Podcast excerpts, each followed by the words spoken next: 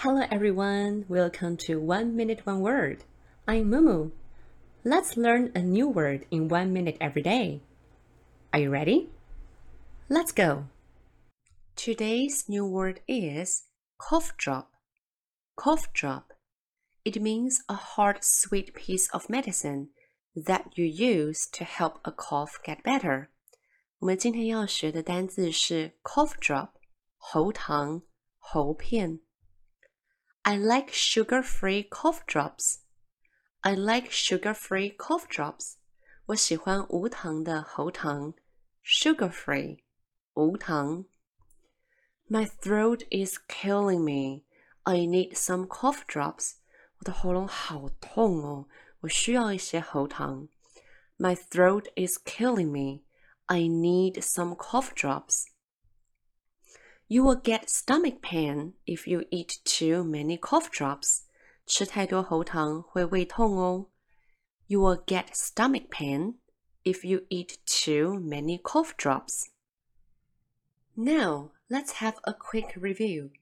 Cough drop, cough drop, C O U G H, cough, C O U G H, cough, drop D R O P drop D R O P drop cough drop。当我们看到 G H G H 放在一起的时候，它通常会发出 f f f 的声音。D R D R 呢，则是会发出 dr dr dr 的声音。Cough drop cough drop it's a noun。 它是指喉糖、喉片的意思。那 cough 本身是咳嗽，cough；drop 则是滴剂，像 eye drop 是眼药水，drop 滴剂的意思。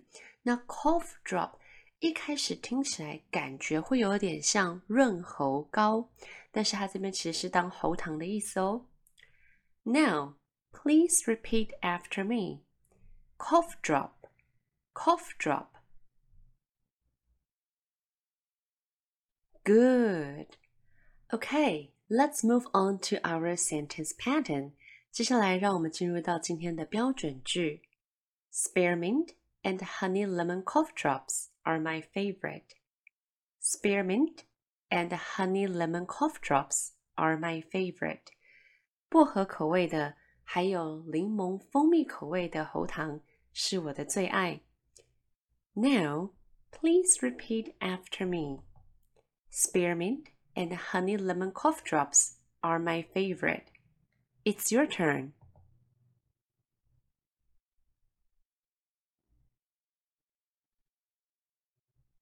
Nice work，念得很棒哦。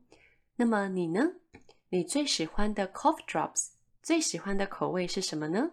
和我一样吗？ 我觉得对我来讲，spearmint 是最有效果的，而且吃起来最舒服的。All right, guys, that's all for today.